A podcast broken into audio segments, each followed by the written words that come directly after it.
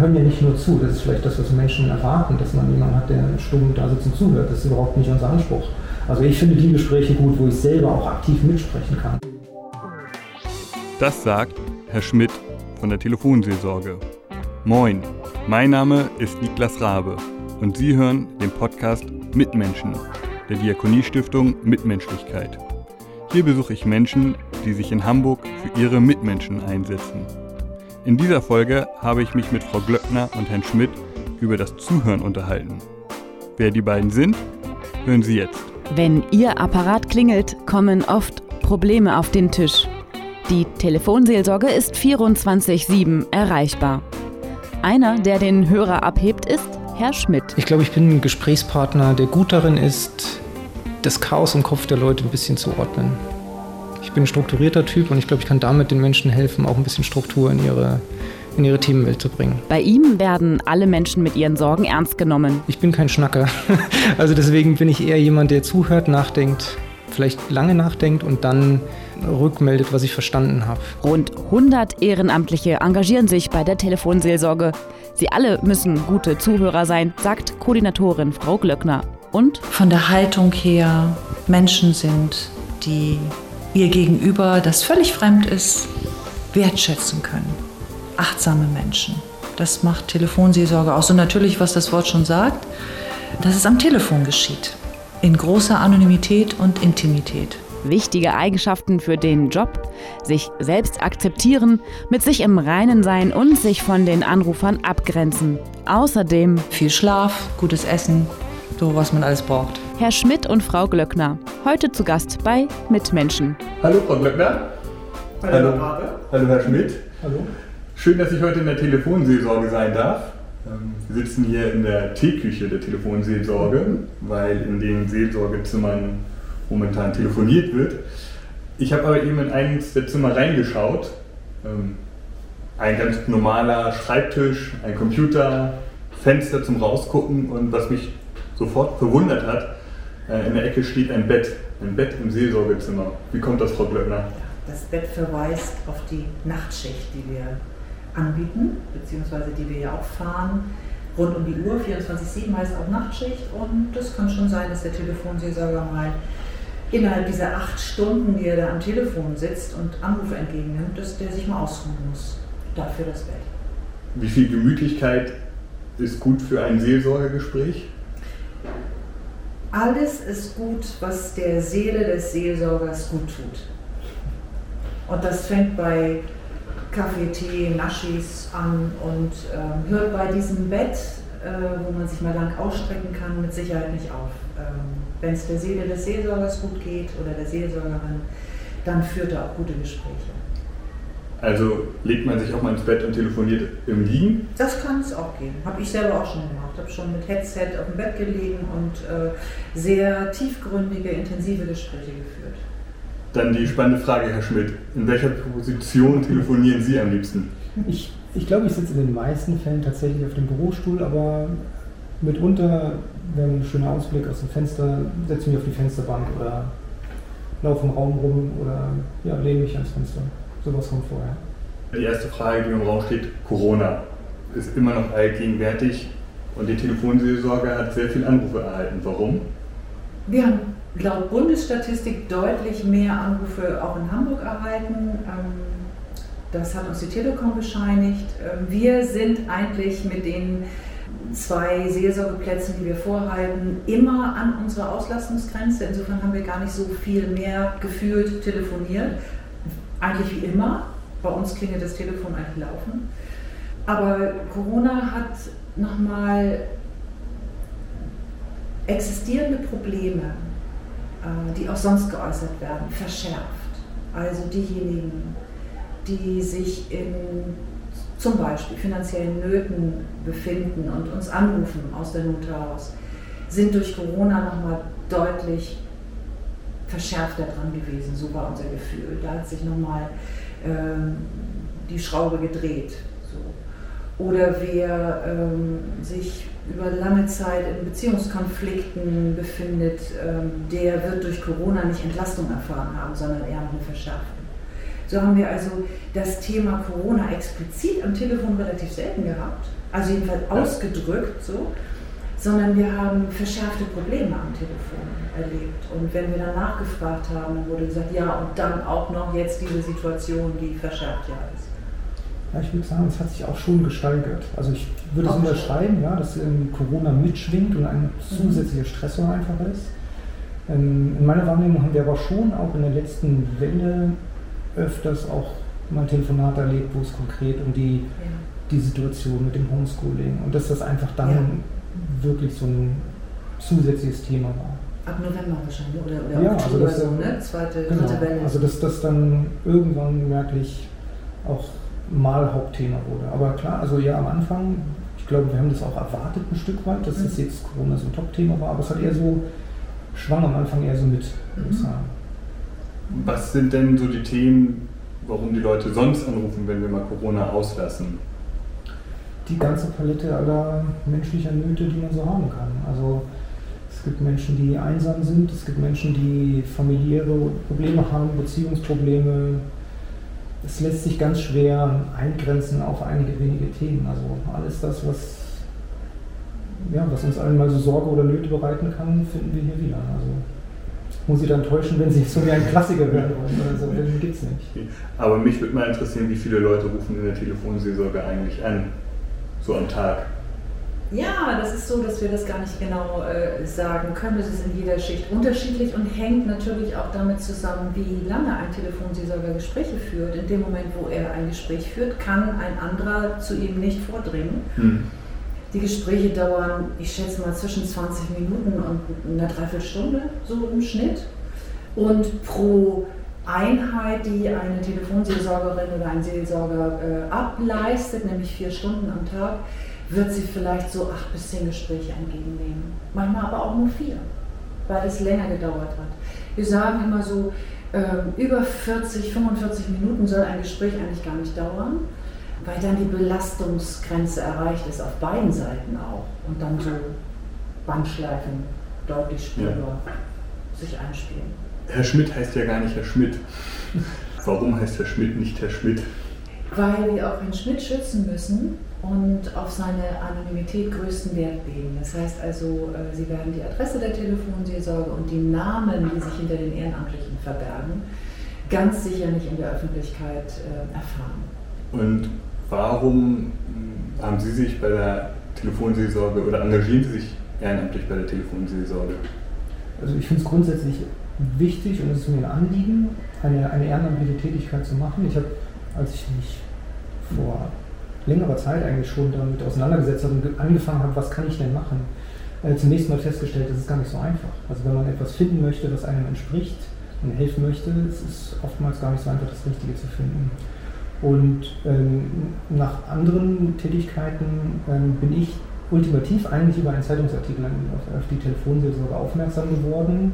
Da gibt es eine Rubrik in einer Wochenzeitung, in der eben ein, ein Insight oder ein Bericht darüber gebracht wurde, wie es denn ist, bei der Telefonseelsorge zu arbeiten. Und das fand ich spannend, weil es so unmittelbar ist. Also man hat mit den Menschen, denen man gerade etwas Gutes tut, denen man helfen kann, mit denen hat man einen unmittelbaren Kontakt.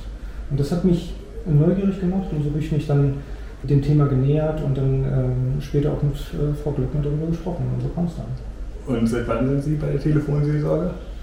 Ich glaube, wir haben ungefähr vor vier Jahren zum ersten Mal gesprochen, dann war die Ausbildung, also ein Jahr Ausbildung muss man ja machen und ich glaube, ich bin jetzt nach der Ausbildung so um bei zweieinhalb Jahre jetzt dabei. Ein Jahr Ausbildung? Mhm. Ja. Also ich kann mich jetzt nicht einfach in den Raum setzen und bei Ihnen mich ehrenamtlich engagieren. Sie können es ja versuchen. Sie werden aber mit Sicherheit nicht reingelassen, nein. Warum ein Jahr Ausbildung? Weil es doch nochmal wichtig ist, vorbereitet zu werden auf diesen Dienst. Der ist nämlich nicht ganz ohne. Der trägt schwere Themen und schwere Situationen an jeden Einzelnen heran, auf die er sich einlassen muss, mit ganzem offenem Herzen und gleichzeitig aber auch äh, gucken muss, wo ist die Grenze, wo, ähm, damit ich es nicht mit nach Hause nehme, nicht schwere Nächte habe nach jedem Dienst. Ähm, das heißt also, die Belastungsfähigkeit gucken wir uns auch ein Jahr lang nochmal bei jedem Einzelnen an, üben ja ganz viel Rollenspiel, Gesprächsführung, äh, nehmen sämtliche, also fast alle Themen durch, die grob am Telefon auftauchen können, speisen so ein bisschen mit Theorie, aber sehr viel mehr auch mit Selbsterfahrung und Übung, also immer wieder Gesprächsführung üben in Rollenspielen. Ähm, und das ist eine gute Vorbereitung, weil viele, die die Ausbildung beginnen, fragen uns zum Beispiel, ja, wie macht man das denn richtig und was muss ich machen, wenn? Und am Ende der Ausbildung weiß man, dass man keinen Instrumentenkoffer bekommt, äh, der ähm, sagt, das machst du, wenn das passiert, sondern dass es sehr darauf ankommen wird, mit welcher Haltung ich ans Telefon gehe und äh, wie belastungsfähig ich bin, ähm, was für eine innere Haltung ich zu bestimmten Themen habe, zum Beispiel Suizid.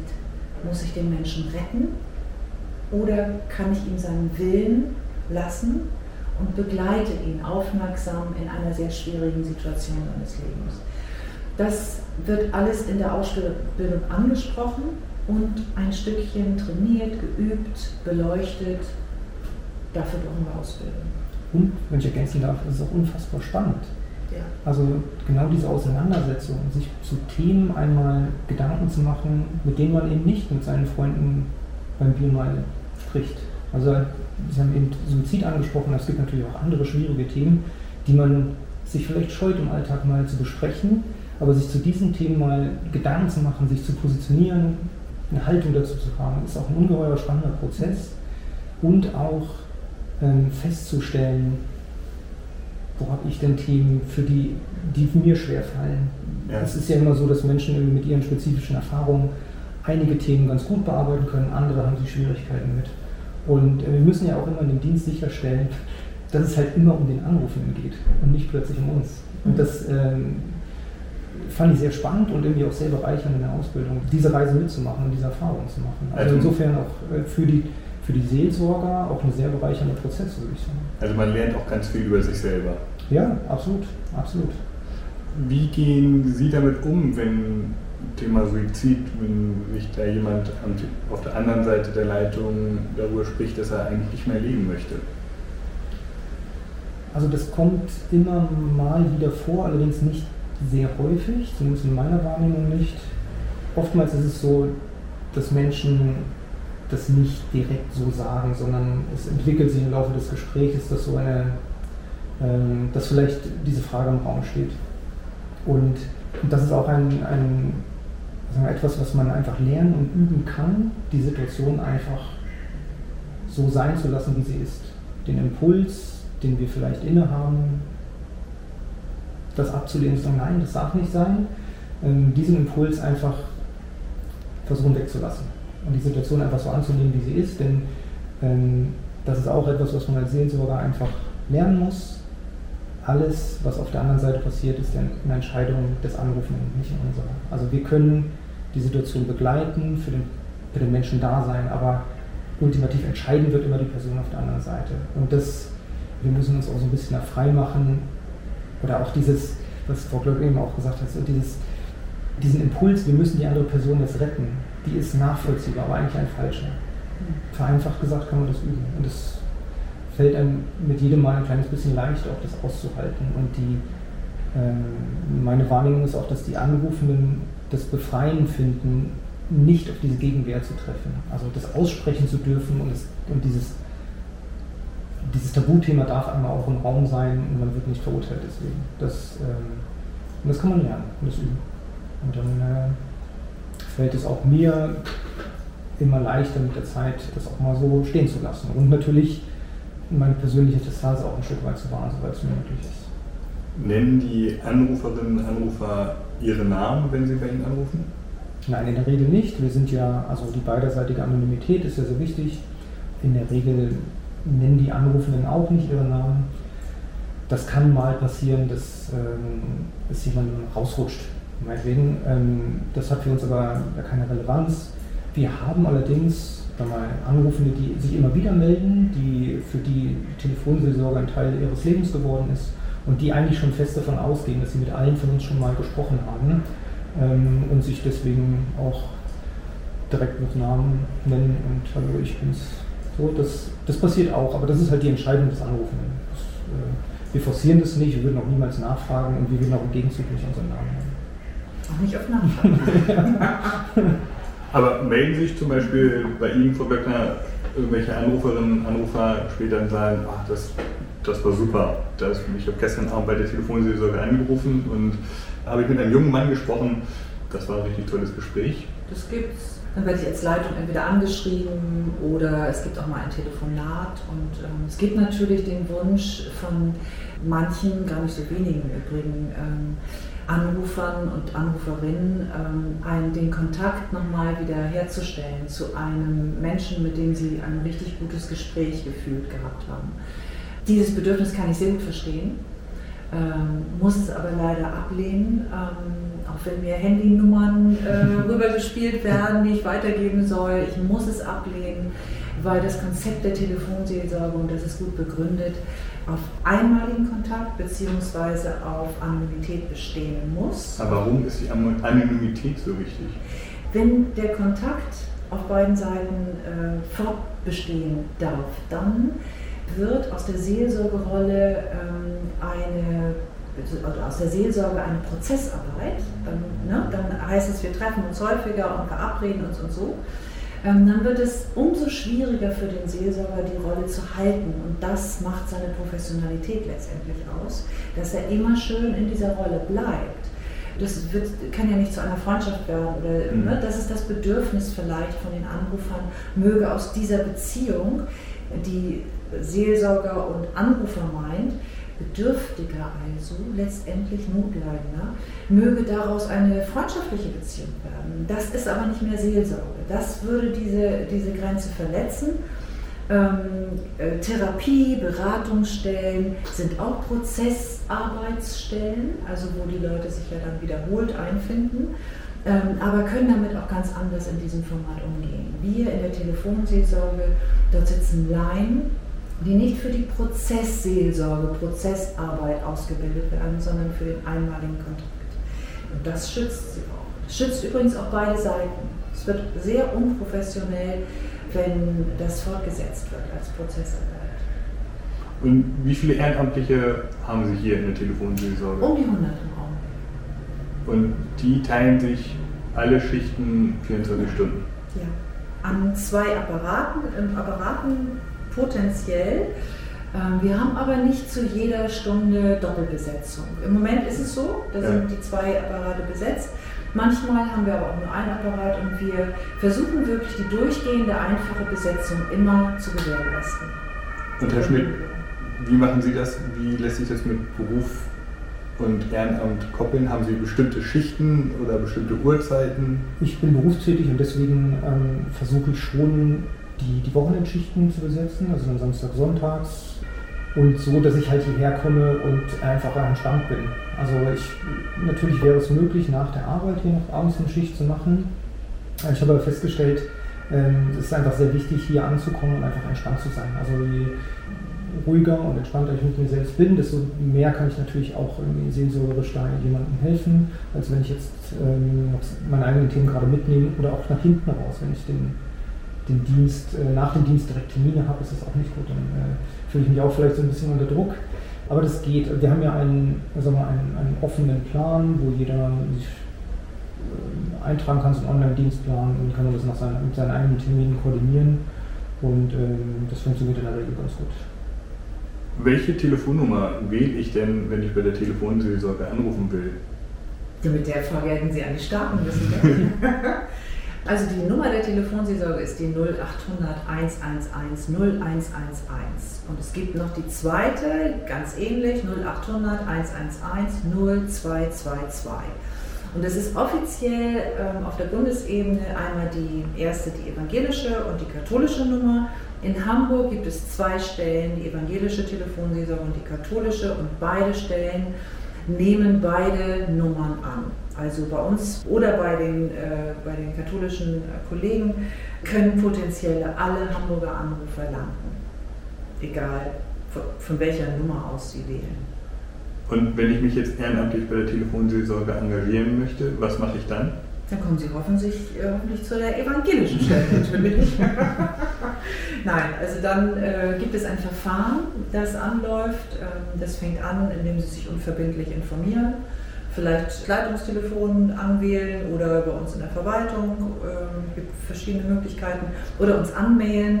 Und dann melden wir uns und schicken ähm, zum Beispiel einen Fragebogen los, ein bisschen Infomaterial. Und wenn der Fragebogen hier landet auf meinem Schreibtisch, ausgefüllt, das sind so Fragen wie, ähm, was motiviert Sie, was glauben Sie, hat Sie geprägt in Ihrem Leben, ähm, wo wir so ein bisschen die Persönlichkeit erfassen wollen. Wenn der Fragebogen hier ist, dann lade ich zu einem Gespräch ein in die Telefonseelsorge und danach kommt noch eine Zulassungstagung. Also das heißt, wir gucken schon ziemlich genau, wen wir in die Ausbildung und ans spätere Seelsorgetelefon holen haben so bestimmte Kriterien und auch die andere Seite soll ja aus einer Fantasievorstellung in die Realität geholt werden und muss so ein bisschen erfahren, wie tickt Telefonseelsorge, was kommt da auf mich zu, wenn ich da später sitze. Ich kann mich noch erinnern, dass ich mal einen Termin bei Ihnen hatte und Sie mir dann im Erstgespräch ganz furchtbare Geschichten erzählt haben und mir in die Augen geschaut und mich gefragt haben, können Sie das? Können Sie das aushalten? Ja. Was denken Sie darüber? Ich will jetzt keine furchtbaren Geschichten, aber vielleicht einmal kurz und knapp. Was sollte ich mitbringen, wenn ich mich bei der Telefonseelsorge engagieren möchte? Boah, Rabe, kurz und knapp, das geht doch nicht bei mir. Mitbringen ist ein herzoffener Mensch sein. Möglichst wenig entwertend, also vorurteilsfrei. Das ist natürlich kein Mensch, aber das wäre schon wichtig, weil am Telefon sich alles einspielen kann, was man sich auch nur vorstellen oder nicht vorstellen kann. Kann ich dann möglichst vorteilsfrei rangehen? Bin ich außerdem belastungsfähig und das heißt ähm, äh, in keiner akuten Krise selber drin, dann brauche ich die Energie für mich. Aber habe ich auch nicht so, so spezielle Schmerzthemen. Also wir hatten mal jemanden in der Ausbildung, ein Beispiel, da hatte sich vor Jahren der Bruder äh, selber umgebracht. Und er hat gedacht, er hat es gut bearbeitet, hatte auch eine Therapie gemacht und hatte im, also wirklich im allerersten Telefonat, wo er allein am Telefon saß, so ein Gespräch mhm. äh, mit einem Angehörigen. Also sozusagen seine Position am anderen Ende. Und hat danach gesagt, von dem geht nicht. Es hat sich so viel erhoben aus meiner eigenen Vergangenheit mit meinem Bruder, das kriege ich nicht hin. Und das ein Jahr Ausbildung später, ne? Äh, also da war das alles gar nicht, das war alles irgendwie händelbar und war nie so unter die Haut gekommen, aber in diesem Gespräch, und zwar auch nachts, das war natürlich nochmal eine andere Situation, musste aufhören mit diesem Dienst. Fand ich todtraurig, aber total verständlich. Also danach gucken wir. Ähm, und ist jemand empathisch, einfühlsam. Also das heißt, kann er sich wirklich einmal in die Schuhe seines Gegenübers begeben? Ist er frei, da sich einzufühlen und mitzugehen? Und was ich auch immer sehr wichtig finde, ist, kann jemand Sprache finden? Kann er versprachlichen, verwörtern, was er empfindet und kann das dem Anrufenden schenken? Mhm. Ich habe das Gefühl, Mensch, kann es sein, dass sie sich so und so fühlen? Erst dann kann das Gegenüber das Gefühl bekommen, oh, der versteht mich an oder da macht sich einer auf und interessiert sich für mich. Wow, das ist ja, wo gibt es das heute doch, ja. möchte ich fast sagen.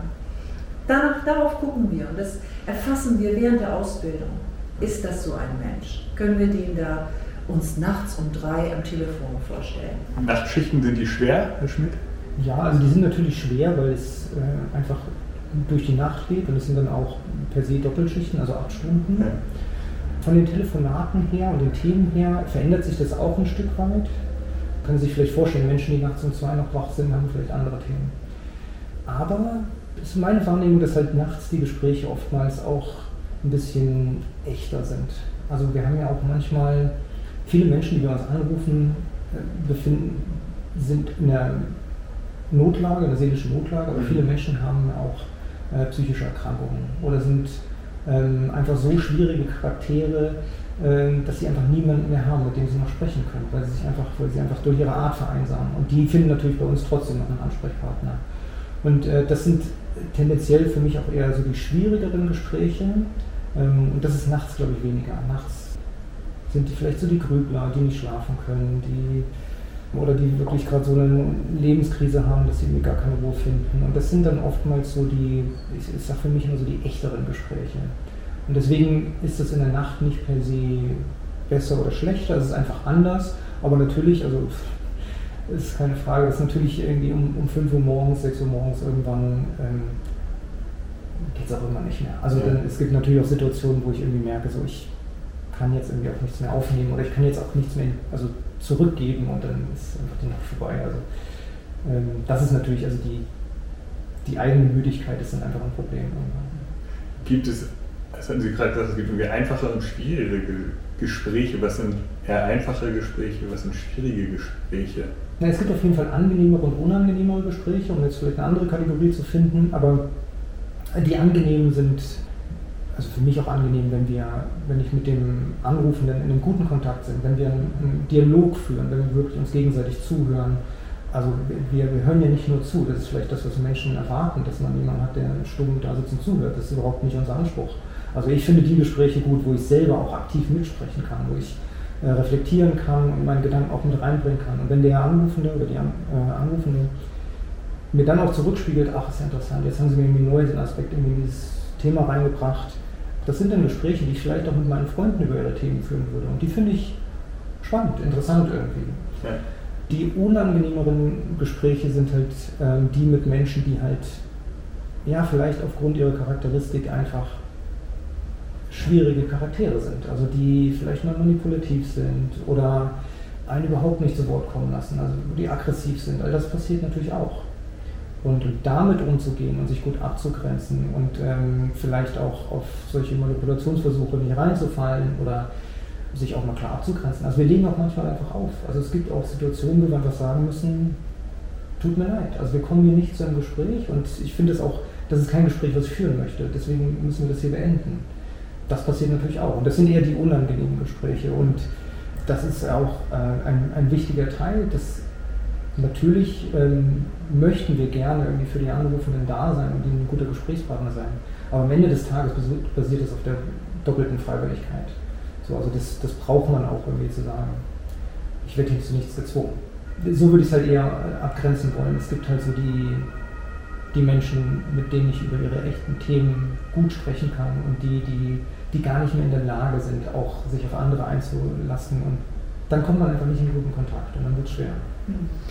Meine Abschlussfrage, die ich immer einstelle und die ich jetzt gerne Ihnen stellen möchte, wann war für Sie ein guter Dienst bei der Telefonseelsorge?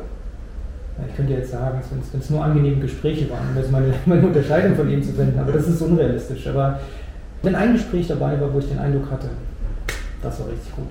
Da ist irgendwie Kontakt entstanden, ich habe jemanden, ich habe vielleicht sogar was gelernt oder die andere Person. Wenn eins dabei war, war es ein guter Dienst. Das reicht. Danke, Herr Schmidt. Danke, Frau Glöckner. Vielen Dank. Für das Gespräch, dass ich heute hier sein durfte. Ihnen beide alles Gute. Danke für Ihr Interesse, Herr Rabe. Das ist doch super, davon leben wir auch. Unter anderem, dass ähm, es ein, ein Interesse gibt für uns auch. Gerne. Ich hoffe, Ihnen hat diese Folge gefallen und Sie haben interessante Eindrücke gewinnen können. Wenn Sie mehr wissen oder auch helfen möchten, klicken Sie rein. mitmenschlichkeit.de